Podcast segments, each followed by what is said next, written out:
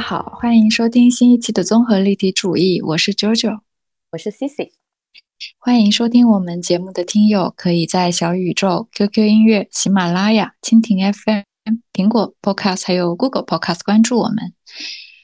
嗯，我和 Cici 这一期其实也是想聊一聊我们前不久在小红书，我我在小红书上看到一个关于年轻人养老的这个小调查，然后也会在这个年龄阶段呢，对我来说真的是非常的有吸引力的话题。年纪轻轻已经想着养老、退休、养老、快乐的极致生活，所以我们也正好，那就在这一期，然后一起聊聊看，分享一下自己未来是怎么去规划养老的生活，还有一些关于变老的不同的看法。或许我们也可以探索一下我们现在认为的一些养老的新的模式。对，因为我会觉得说，虽然我们跟养老。好像在年纪或者是时间上还有很大的差距，但是其实我觉得我们这一辈应该会跟我们父母那一辈会有很大的差别，因为他们可能很多人还是有子女有伴侣，但是我们这一辈人可能很多人的婚育观念都会有所改变，所以可能我觉得这个东西肯定也会影响到我们将来的不同的养老方式。是的，对，所以我父母 父母那一辈的压力会给到你现在这一辈吗？哦，其实不会，就是我觉得我的父母还挺奇妙的，因为我因为首先在我这个年纪嘛，然后加上其实我父母的身体状况也很 OK，所以其实这不是我们现在会需要考虑到的一个问题。但是我觉得我父母他们其实已经有所打算了，就是他们之前有提。跟我也不是说很正式的聊吧，就是有说过，呃，说自己将来是会找一个比较好的养老院，然后就会打算进，就是将来了到了一个年纪了之后，他们就会去养老院生活。而且我会发现，现在很多养老院也是要跟读书一样的，是买名额的，对，积分入户一样。对，就是我妈妈说说，她找到一个特别好的养老院，是全国连锁的那种。它是你要先花一笔钱去买名额，然后每个月还要去，就你将来入住了之后，然后每个月还是要去交钱的。可能就是回到我们是爷爷奶奶那一代的话，我觉得他们可能是蛮大部分的老爷爷奶奶那一辈，可能是蛮抵触养老院这个东西的，会觉得我有子女在我为什么要去？一个这样的地方，就养老院，他们觉得是给那种没有子女的父母去的嘛。但是我会觉得说，可能妈妈这一代就改变了，他们会觉得有一个很完好的设施，然后又有专业的护理人员在的地方，可能比子女更靠谱。而且我会觉得说，就是可能九九还好，因为九九至少他现在还是跟父母在一个城市嘛。那我很明显的是，我可能很难会跟父母在一个城市生活。所以靠我这件事情就是显得更不可靠。不会啦，我就算住在一起，他们可能只是越来越懂我。就就是我呢是没有下一代的人，但是指望我这一代呢也没有什么出头之路。哦，而且像十一回去的时候，我爸爸还提到说说，就是其实我觉得他们。哎，我觉得我们父母那一代确实是挺可怜的一代就是他们还秉承着一些很传统的观念，觉得他们要赡养他们的父母，但是他们又要被迫的 接受很多新的文化。就他，我爸爸他们就会觉得说，不应该给自己的下一代造成很多的负担。就是就是，我觉得他，对我觉得他们真的是。就是假，他们刚好是在一个过渡的状态吧，可能是社会大变化，或者是社会观念的大改变的那种，就是横，就是阶段的那种，刚好是他们是在这个交界的人，所以说他们又要秉承着上一代的传统观念，然后又得接受新的，然后就感觉他们什么都没有捞到的感觉。你像我们，我们就是抱抱持着一个新的观念，慢慢长大的那一代，对，所以我们。我觉得对于我来说，我会觉得说，我需要给父母提供情绪价值，然后或者是在他们老的时候，我可能也需要提供一些资金支持等等。但是你说我有很强的，就是养老观念嘛，就是对待他们的养老观念嘛，或者怎么样嘛？我觉得我的这种观念是不够的，也是不强的，没有那么强的那种传统观念的。我觉得可能自己的生活还是重要的，所以说，我觉得他们真的是挺挺惨的一代吧。可能每一代都会有不同的想法吧，毕竟我们之后还有那么几十年，可能下一代的养老观念会也有一个新的过渡。对，而且我看。就是像我爷爷奶奶，他们都是很早，大概七十多岁的时候，六七十岁的时候就选择去养老院生活了嘛。他们是两个人一起去的嘛，然后就会给人感觉是，其实也挺好的。就是那些都是一些同龄人，就是你可以跟他们一起打麻将啊，或者是跟他们一起跳广场舞啊，什么什么的。就是这可能是你在正常或者是就是传统的那种我们的那种社区或者公寓里面是。很难会出现的。然后像我外婆，因为自从我外公走了之后，她不就是一直一个人生活嘛？嗯。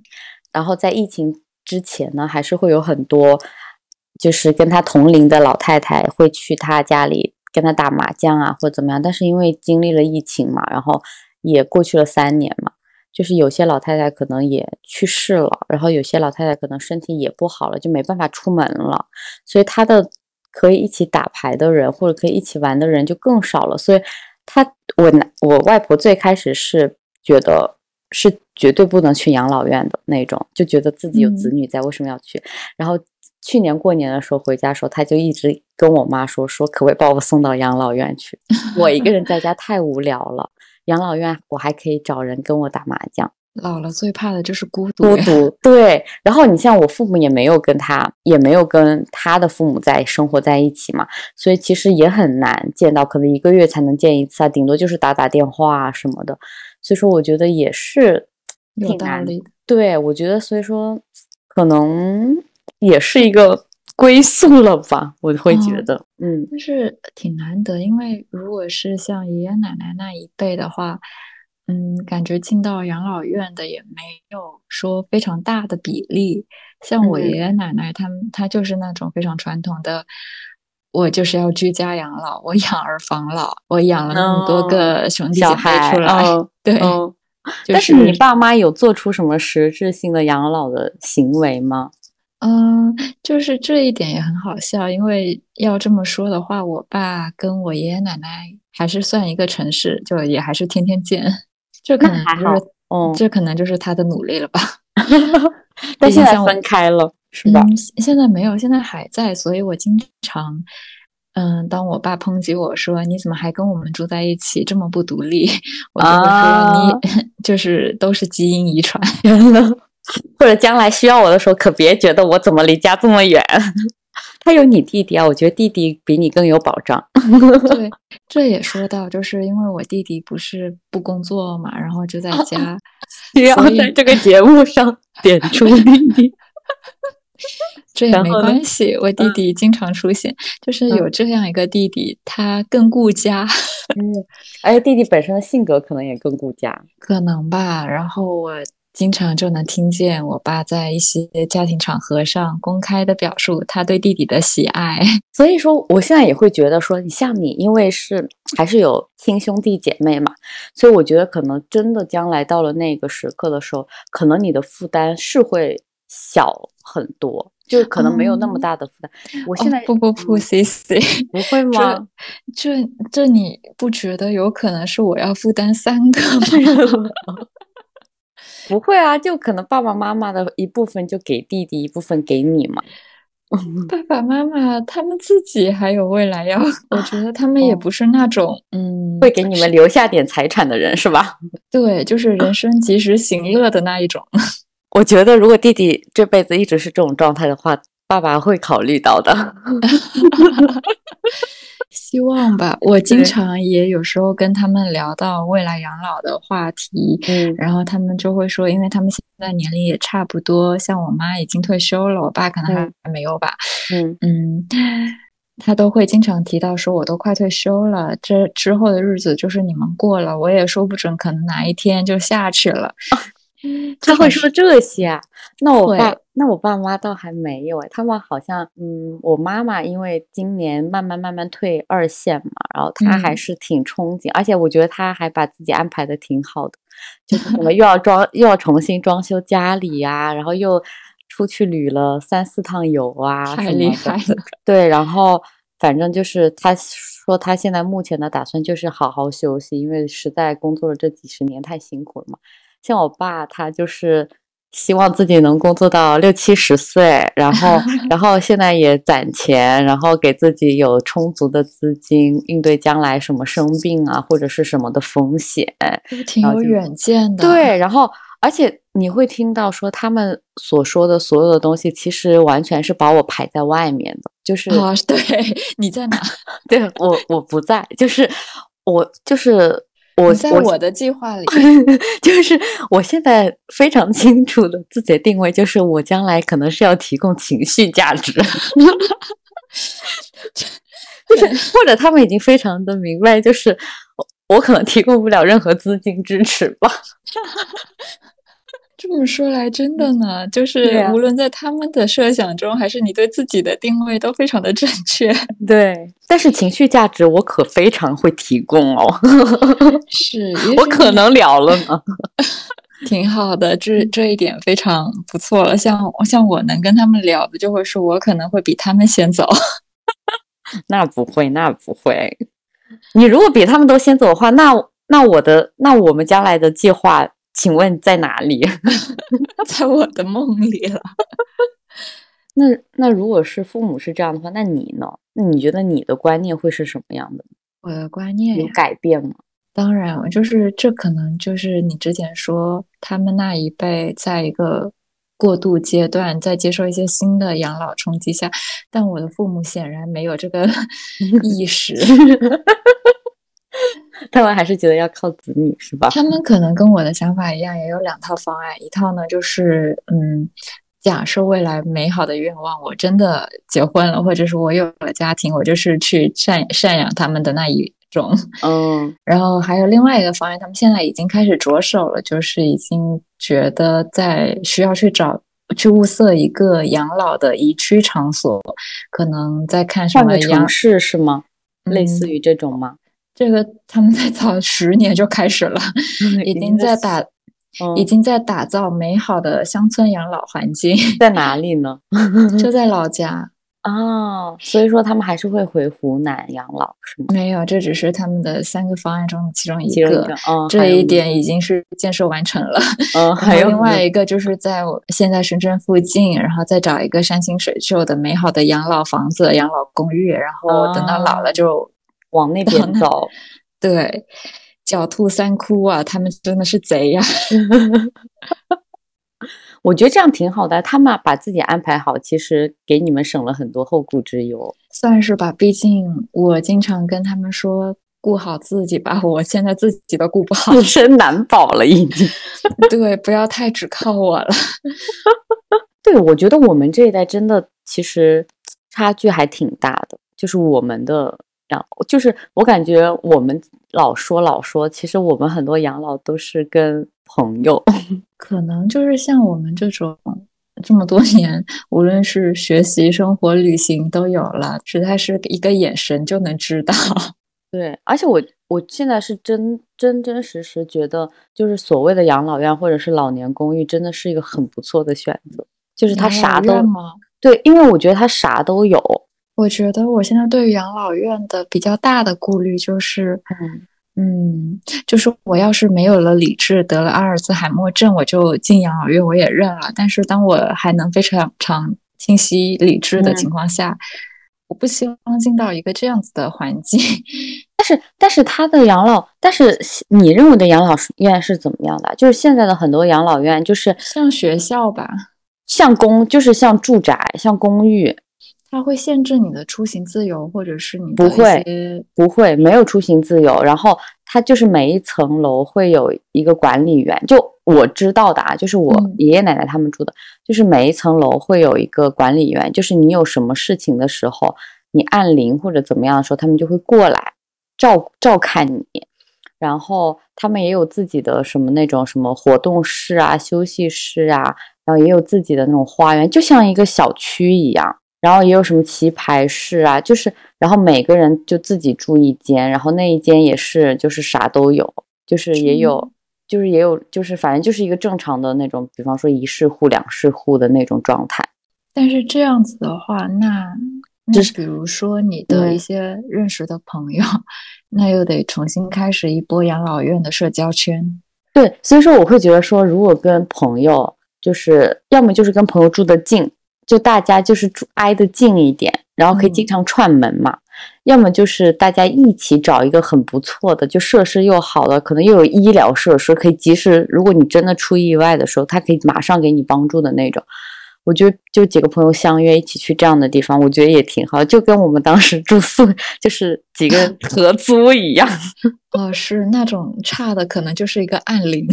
对，就差的可能就是一个医疗团队嘛。就是我觉得，我觉得这种其实挺好的，所以说我我现在其实也没有很排斥这种，因为我会觉得说，如果朋友都住得很近，这件事情也不一定很现实。嗯，我觉得朋友近是挺好的。对，那朋友近的话，那只有这样啊。就比方说，可能将来我就是有可能是你来上海啊，你住我家，或者是我去深圳，我住你家。就只能这样了吗？我刚刚想的是，因那个秋园旁边的一栋楼。哦哦哦！直接直接直接直接奔伦敦去了是吗？这可是曾经有过这样的规划的呢。哦，对，这个也这个这个也是一个规划，就买一栋一起买一栋房子。然后想的是候鸟迁徙一般，是，但是可能等老了的时候，我们就飞机也坐不了，不让坐了。对，八十吧，现在好像是八十岁以上，好像差不多。那我们就得早点去，早点养老。但是我会想说，就即使因为我，因为我现在就觉得说，将来只有两种可能嘛，就一种是我就真的结婚生小孩了，但是我对这种是抱有着一个不太乐观的看，眼眼花缭乱，就是我对这个我的未来有这样，我觉得我。抱有不太乐观嘛？那还有一种可能就是跟你们，但是我会在想啊，即使我真的将来有小孩的话，嗯，其实我也不想让小孩给我养老，就是我只需要告诉他我在什么样的情况下，就是你们就可以放弃治疗了，然后我在什么样的情况下，你们就怎么怎么样，我只需要告诉他们这几个，就是我不能忍受我将来的那种。存在的现状了之后，我觉得他们爱干嘛就干嘛去好了，就最后给我安葬就行了。那你觉得你老了之后最没办法接受的会是什么呢？我没有办法接受，就是就是我觉得失智吧，其实没办法，就是也不是说没办法接受，就是如果我出现了失智或者就什么不能自理啊，然后又很拖旁人的后腿啊。然后或者有什么样的情况下的话，我真的觉得差不多就可以了，就别救了。或者就是我都已经躺在医院的那种，就是病危的那种呼吸机，对，靠呼吸机我才能，也不说睁眼，也不能说话，只是我靠呼吸机我可以呼吸。这种我觉得就别就别了，就不要了，就没有，我觉得没有什么必要。就是如果我真的是到了那种年纪的话，我觉得我活的肯定。也够了，也精彩了，也可以了。我觉得就不要让我那么难受了，干干脆把我送走。我只要要是我真的得了老年痴呆，那也把我送了吧。我并不希望自己最后是一个痴呆的人。对，就是因为太多电影了嘛，是这种状态。我是觉得说，主要是主要是你痴呆了之后你没有感觉，但是你身边的人真的挺挺难的。对呀，我不想让别人那么为难，我觉得也没这个必要。是，就是因为这样，所以我们才开始设想之后怎么办。那你会有这种焦虑吗？就是未来的养老焦虑，或者是老年的恐惧什么？说真的，现在就是在写这一期的时候，跟抽风一样，一会儿觉得焦虑，哎，我还是有焦虑的；一会儿又觉，一会儿又觉得。是件好事，我的快乐。你之前一直说你活到五十岁就够了，没有，之前是六十五。哦，六十五是吧？因为我是一直想要活一百零六。天哪，我们中间差个。因为我一直就是很很想说，我想活到二一零零年的那个时候，那我刚好是跨世纪了。对，我们其实已经跨世纪了嘛，我们跨了一个世纪嘛。那如果活到对，然后但如果活到二一零零年的话，我就是跨了两个世纪了。就是我觉得真的还挺好奇的，就是所以说我会想说，想让自己长久点。但是我我确实也没有什么养老焦虑或者是衰老焦虑，我没有哎，我没有衰老。焦虑，我反而其实挺挺好奇自己的。我希望自己是一个很酷的老太太。我天，你就是 你真的就是希望自己是一个法式老太太？对，我希望自己是个法式老太太，就老了之后还很会穿搭，然后对生活还充满了希望，而且老还能喝咖啡。喝咖啡还能喝酒，还能跟年轻人聊天，可能还有一些艳遇之类的。然后对年轻人的艳遇，不是老年人的艳遇也 OK。然后反正就是，嗯，我然后可能行动也很方便，因为真的就是你会在很就是很多社交媒体上或者看到，就是真的有一些老太太，就七十七八十岁的时候，头脑也很灵光。然后每每天也可以就行动自如，然后做着自己想做的事情，然后跟小姐妹们去喝喝下午茶什么的。然后，而且到了这个阶段，你的人生你都看开了，人生也就这样一回事。我觉得那个时候应该是活得最轻松的时候。是，我也之前有一段很向往，就是等到老年之后，智慧的积淀会到一个什么样的程度呢？所以说，其实我是挺憧憬的啦。然后，然后也希望自己过得精彩一点。之后老了之后，这就是我的谈资。你真的靠这份谈资去找不同的？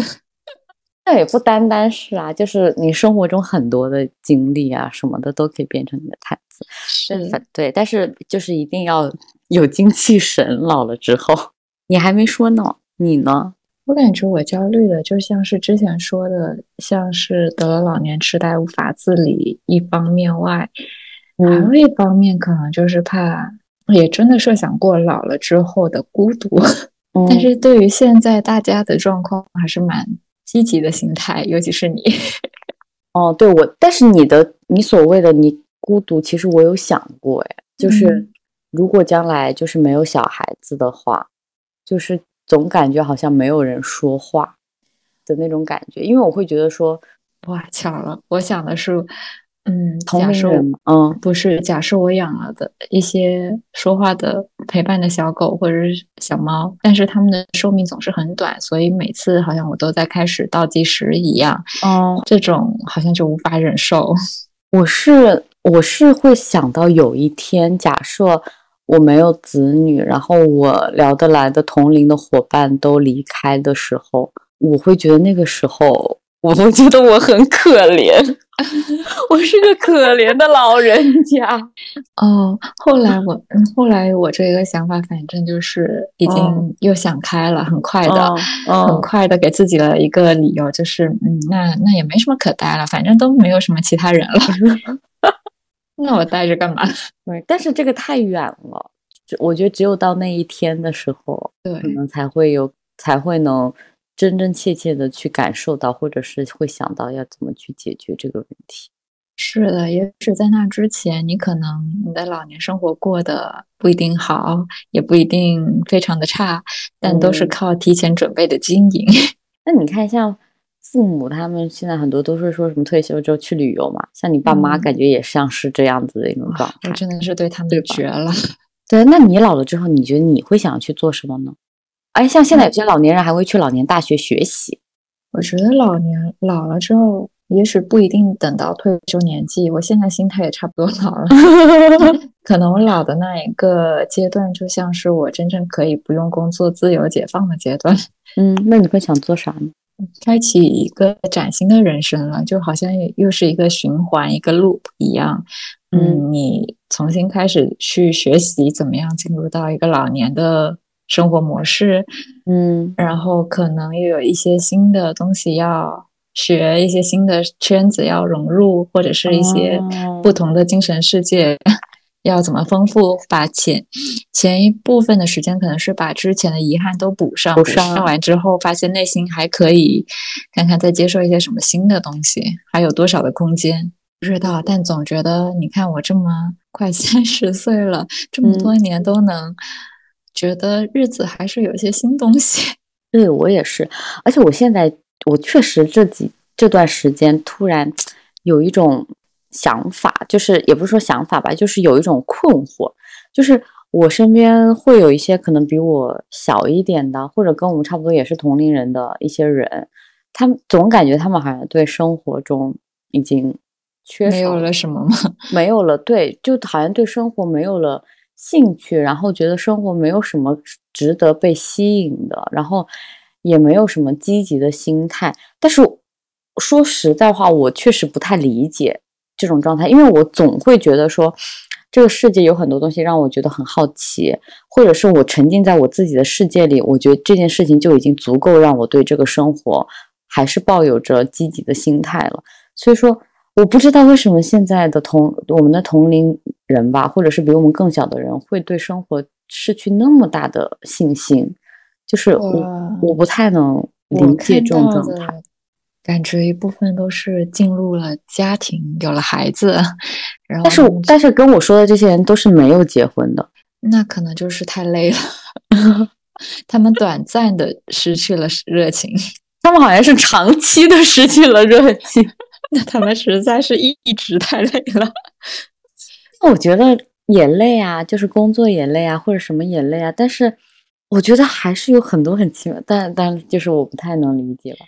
就是哦，说起来，有一种像我们之前其实聊过 MBTI 这件事嘛，然后，嗯，就是有一个疑惑，就是比如说 I 人他去。向自己内部或者是自己主动挖掘，去找一些有意思的事，然后去不断的像充电，然后丰富自己的内心生活。然后像艺人的话，感觉更像是一个需要靠社交，对，靠外界的 力量。但是，比如说，当艺人从外界持很难获得的时候，他是不是就是像你说的那种对生活失去了热情，长期的这样？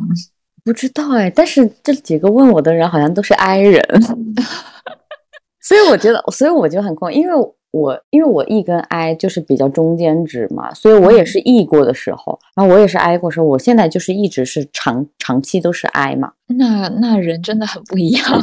对，所以我所以我觉得，就是我现在是 I 的状态时候，我觉得我特别跟自己相处的时候特别舒服，然后也觉得，但是因为我。E 跟 I 的值很居中，所以说我跟别人社交时候，我觉得我也很开心。那我们，嗯，我们说回来这个，对我，嗯，就是比如说在未来一些养老方式，我其实之前有找一些调研报告嘛，就是可能国内外的他们一些比较好的方法，来看看有没有拓展一下我的选择。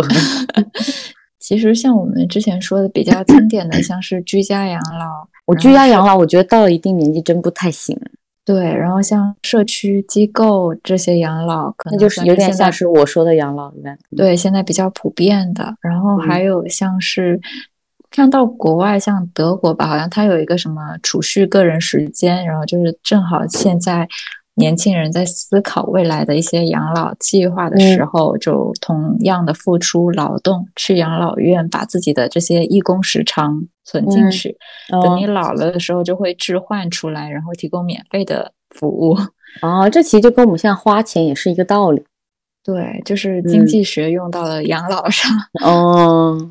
嗯，然后剩下的感觉其实大差不差，都是我们知道，像什么乡村养老啊，然后还有旅居养老。其实我觉得旅居挺好，但是到了一个年纪，行动肯定不方便。对他有时间跟健康还有经济这些的要求的，对，还挺高的。嗯，对。所以现在就是这一个是我的理想目标，吊着我就是旅居是吧？嗯，对，先把物质 基础打好。但我觉得说了，对，但是我觉得旅居到一个年纪的时候，你还是得在一个地方定下来。对，所以说，哎，我觉得可能机构型的或者是社区型的，真的是，对，我觉得这一些养老方式其实都可以，可能就是不同的阶段阶段，对对对对搭配使用。哎呀，会不会将来等我们老的时候，还有一种新型的养老模式？未来科技养老。这也不是不可能。现在不是很多什么跟 VR 呀、各种 先进设备一起养老，还有教老年人一些课程。虽然我觉得都太累了，活的。对，而且就是我们之前老说，就是老年经济、老年基金，其实更多的像是是那种护理型的嘛，就是对那种。但是其实现在不是说未来老年经济可能就也是一片蓝海嘛？就现在很多老年经济其实就是针对那种年纪大了，但是因为现在科技发展、社会发展，就是精神状态其实还是非常好的高龄的老人，对于他们的那些经济，其实也一直在更多的出现。其实很多就是也像是那种什么娱乐型的呀，或者是各种型的，其实也挺多的。就是怎么说呢？嗯，老年人就是有钱有闲的这一门一大群人，是最多的。对他非常有市场。对，而且就老会听到诈骗呢，他们是诈骗群体啊。对，就是就是，我觉得这一块的市场过于的强了。对，不仅是服务业，然后很多像什么，我我现在听到最多的就是保险，什么老年旅行团，其实也算是一种，就带他们可以出去玩啊，各种。说起来，你有被推销过购买一些养老保险吗？养老保险，嗯，我现在是之前之前国家不是推出了一个什么吗？重疾险吧，那是不是？就是就是类似于像是那种社保的那种养老保险。哦，你还记？哦，我没怎么。就前段时间推出了，推出了一个，也是让你老了之后有一个保障的那种。嗯，之前也有跟周围同事聊天的时候发现，就是一些肯定会买保险、经常买保险的人，嗯 嗯，比如孩子一出生没多久就先给他买了保险，然后一直保到他的青年还是中年，呃，青年吧。然后呢，等到这一个阶段过后之后，又买一个保险，一直保到他的老年退休之后的。嗯，有啊，好像现在还挺多的。它其实就是有点像是变变相的储蓄，对，只是它利率比较高。对，只对对对对，就是它的利息高嘛，它其实就是一种变相的储蓄而已了。哦，那如果说到这的话，那你觉得就是对于我们来说，或者对于大家来说，你觉得养老最重要的是什么？就是。最能保障的是什么？最能保障的，对，什么东西最能保障老年生活？理智的头脑。你只要不傻，你就能就健康了。健康是一个了，就是合理的规划你的一切，你的健康，你的物质基础，你的行程安排。我觉得，我觉得钱真的挺重要的。对，钱也是，钱真的挺重要的。我觉得钱可能是最重要的了。唉。是的，是的，就是这样的。你只要没有一个花你钱的后代，你就这样攒，总能攒得多。像我爸妈，他们就会给自己先预设好一笔，不是就是普通的养老金啊，就是你当你出现疾病的时候，嗯，要有的一笔医疗费用，对医疗费用的那一种。养老金，他们也会给自己有所规划。我觉得他们对自己未来的规划真的已经规划的太详细了，就完全不太需要我。我也不知道他们是什么时候开始的，但反正等到中年的时候，他们已经过了好这样过了好长一段。其实我不确，我我倒真我我有一个时间点，我觉得可能是，但是我不确定是不是，或者他们更早。我觉得可能是我外公去世的时候。因为我外公去世的时候，他们开始在挑墓地嘛，嗯，然后就发现好的好的位置的墓地很紧俏，对，就很难，所以他们在给我外公买墓地的时候，顺便把自己的也买了。哇塞，那也太早了吧？对，那实在是太早了。然后就非常夸张，你知道吗？然后我当时听完的时候，其实我心里还是有点不太舒服。然后我想说有这个必要吗？然后说，而且而且墓，而且我才知道墓地真不便宜哦，好的墓地要几十万一个，而且还讲究风水。对，然后就是，而且就是，如果夫妻想要挨得近的话，在一块儿的话也不容易。然后就是，就而且今年十一的时候还出现了一个挺挺挺挺怎么样的一件事情呢？就是我姑姑跟我说说，因为我爷爷奶奶他们不是也提前看好了墓地，已经买了嘛。他们两个是买在一起的嘛，就是隔壁嘛，住隔壁。然后结果就不知道为什么我爷爷突然就说什么说，好像有一个地方的墓更好、更大、更气派，他想搬到那边去，就把墓地买到那里去。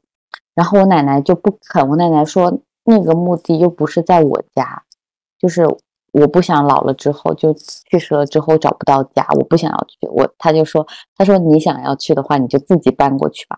我爷爷就说说，他说他说可是那个墓地那么大，将来将来如果我们走了之后，就是像我姐姐的，就是像我们的伴侣，如果要去祭拜的话，就更有排场。更有气，就什么的，就我爷爷连这个都想到了，我我当时听完我真的好心酸啊。然后，然后奶奶就说不要，就是说那个不是我的家，就是不是在我老家，就是我不想要去。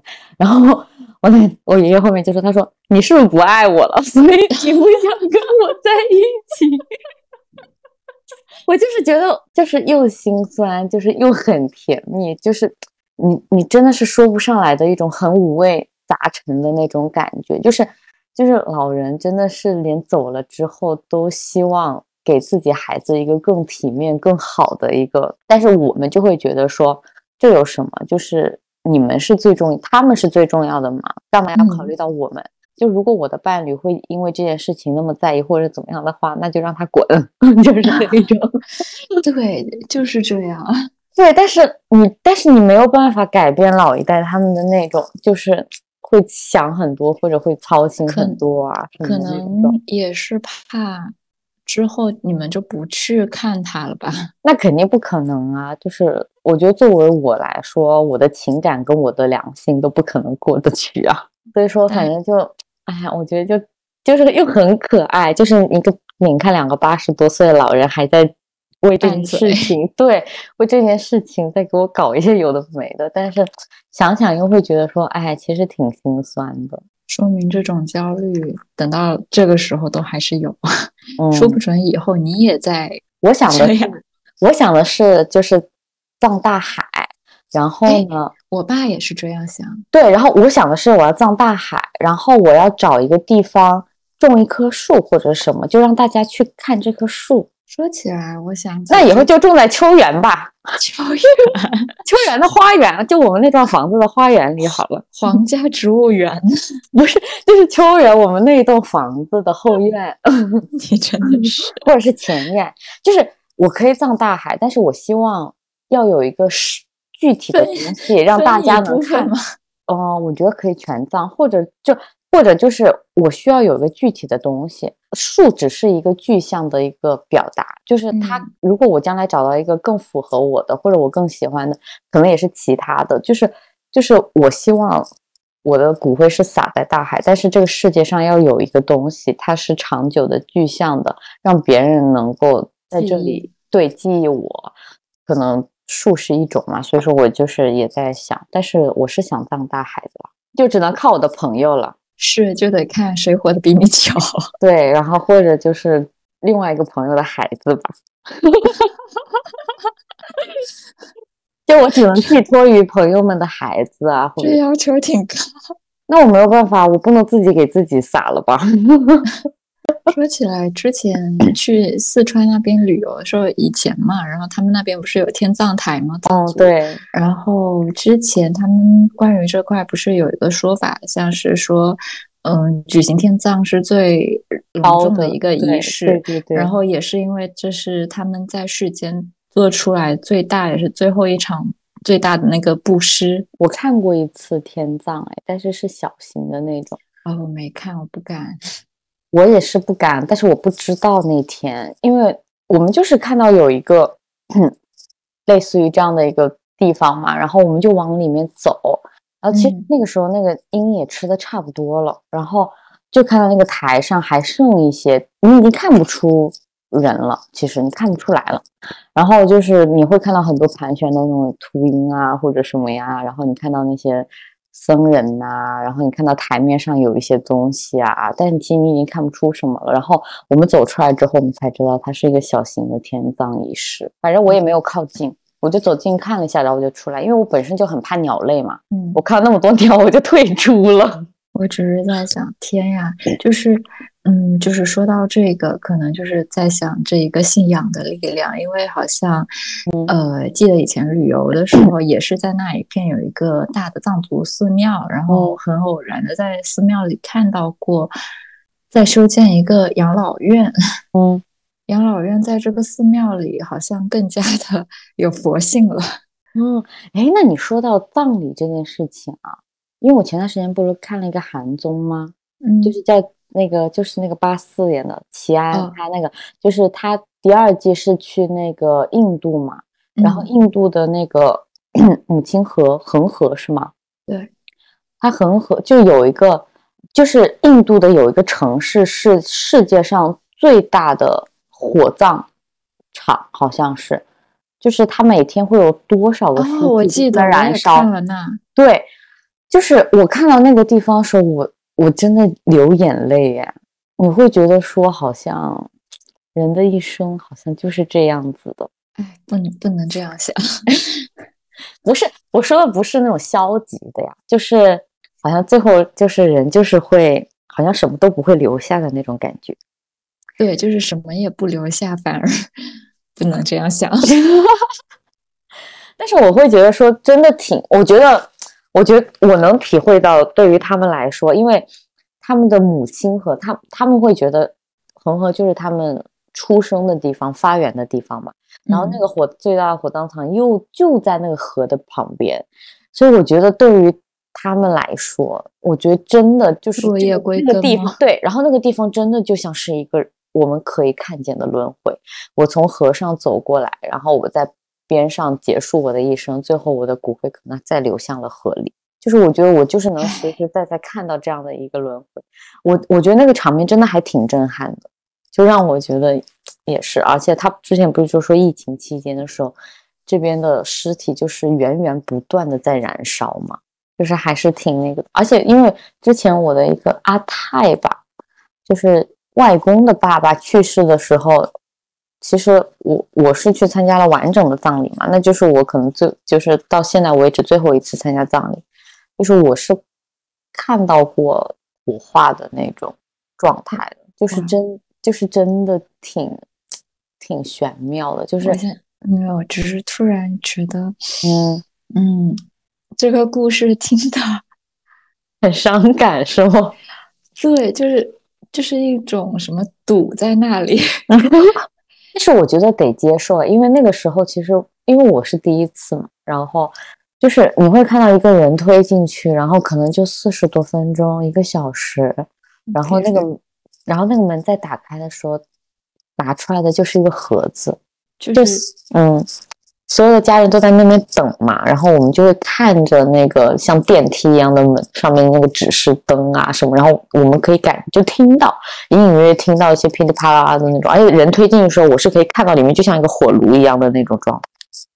之前有一部电影，就是虽然没什么跟现在说的没什么关系啊，就是什么四个婚礼一个葬礼啊，想到我也看到这，但那个有点喜剧啊，嗯，对，那个是喜剧，只是纯粹讨论这个标题，一直突然想到啊，那要这样算的话，我已经参加了三场婚礼了吧？那之后 那那就不会的？我觉得，我觉得这个，但是我觉得参加葬葬礼真的还是会有体验。我那个时候年纪比较小，嗯，我会我。对他更多的其实是一种恐惧跟害怕。我连其实我连那个就是阿泰的那个尸体，我们当时要围着转三圈嘛，嗯，我都我都不敢靠近，我一个人就待在角落里面。我说我不敢，我害怕，然后怎么怎么样的。然后包括带火化的时候，我是坐在那边等，我就坐在那边等。我觉得那个时候我太小了，我可能不太能理解很多东西。但是你长大之后，你看了很多书，你看了很多电影之后。再加上我可能经历了外公的去世，我觉得好像懂了一些什么，但是好像又没有懂什么。但是没关系，就是在懂的时候，我们就只是我会设想，我其实没有办法接受我父母，完全没有办法接受。我现在想的话，现在先别想了。你要这么说的话，我我前面还有爷爷奶奶。爷爷奶奶我是肯定，我肯定也没法接，但是我父母我真的没有办法想象我那一天，但是也也我就会死。但是这样想着想着，又突然有一个转换，就我现在的样子，我可能比他们去的早，也不是没有这个可能性。这就我心态突然轻松了不少。你可不行啊，九九，我可怎么办呀？这这可能就是一种在转移自己的焦虑吧。嗯，这样子的方式好像就是相互的通道。但不管怎么说，想要一个我们规划中想要的养老，那我们先把 经济基础打好。我觉得就说白了就是钱呐，然后而而且你要健康啊，不然什么旅居啊这些都不可能实现啊。对，就是我之前在找一个参考资料的时候，其实也有看见好像有一个什么退休储蓄的黄金法则，按照他的那个来算的话，我真的教教我，就是就是你存够，就是等老了的时候要存够年薪的九倍，然后年薪就是现在一年年薪的九倍吗？对，然后比如说。嗯，三十岁的时候存的得要有年薪的一倍，然后四十岁的时候是四倍，五十岁的时候是六倍，三十岁的时候是一倍，可能还行，四十的时候四倍，那年薪也会往上涨呢。哎，看看父母能不能给我留下点什么吧。照我这花钱速度，我觉得有点困难呢。你这想法挺挺挺当下。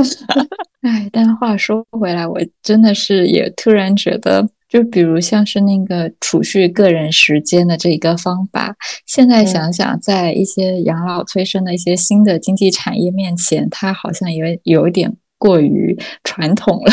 不知道，就是觉得我是付出义工，然后。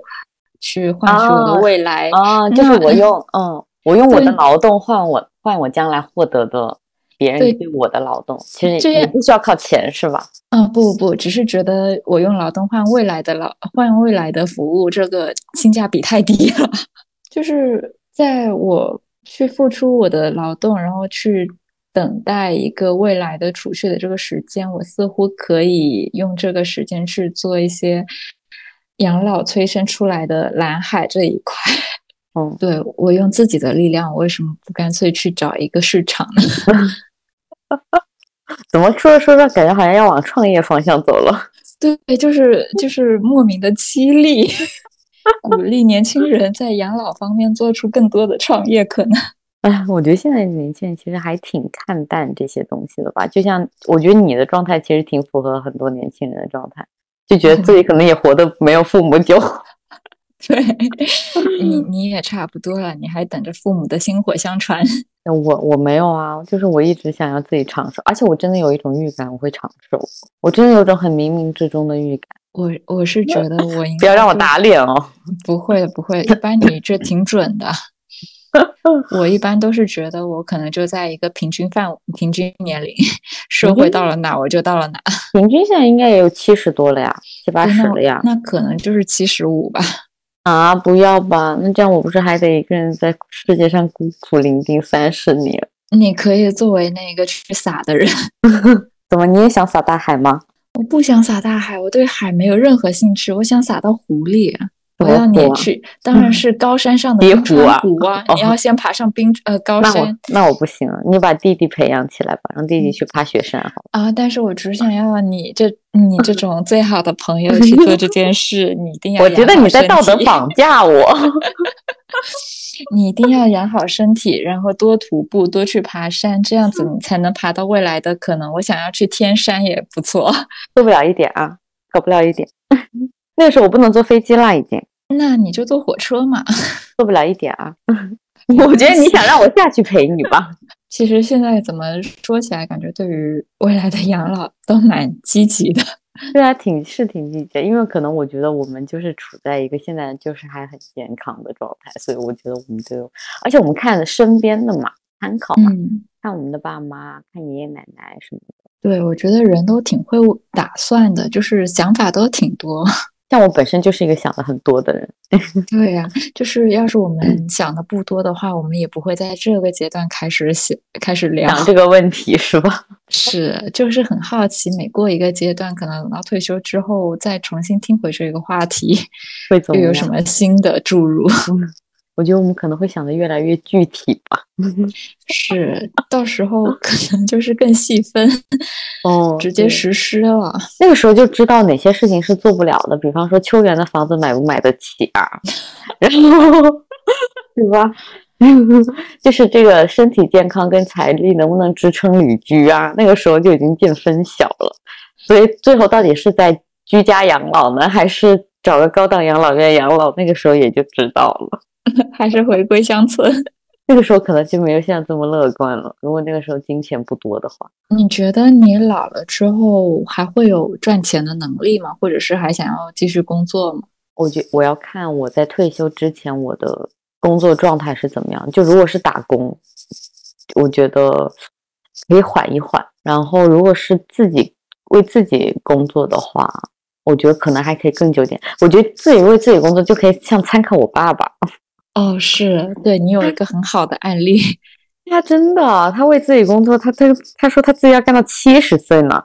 他说如果条件允许的话，我我觉得我挺佩服他的，就是因为他的工作是高强度用脑的工作，就是脑子要非常活跃。我觉得对他可能来说也是件好事情，因为他要分析很多数据啊，然后要做很多的应对方案嘛，然后什么，所以他是一个高强度的脑力训练。所就我真的还挺佩服他的。如果他干到七十岁的话，体力如果也还，而且我爸就是一工作，他可以就是在办公室前就是做很久很久，甚至有时候熬夜啊，甚至他，而且他会跟我说说他会在床头放一个本子，他有时候可能半夜突然醒过来的时候想到一个什么可以可实施的那种方案的灵感，他就会写下来。天呀！就是你看看他的这种状态，然后再看看我现在这种摆烂的人生状态，我真的觉得我自愧不如。但是我觉得我爸爸还是了解我吧。我爸爸就说，就是说，他说他也不希望我的人生过得太紧巴巴，对，太紧巴巴的，然后也不需要说要非常的拼命。他觉得还是要适当的有自己的时间跟空间。对对对对对对。但是看看他的时候，我就会觉得说，确实自愧不如。幸好我们这期最后还是以一个比较 乐观、对乐观、活泼、轻松作为声声调，就是没有停留在当时的那个葬礼那个部分，不然整期就是越来越荡，越来越荡。但是我会觉得说，其实随着年纪越来越大了之后，我们可能对于养老啊、老年或甚至是死亡，其实我们可能也会看淡很多东西吧。就是也不会像现在这个年纪去纠结很多，或者是去恐惧很多东西。这是一个我们每个人都会必然会经过的一个东西，而且我们需要去学习怎么样用更好的心态去面对它。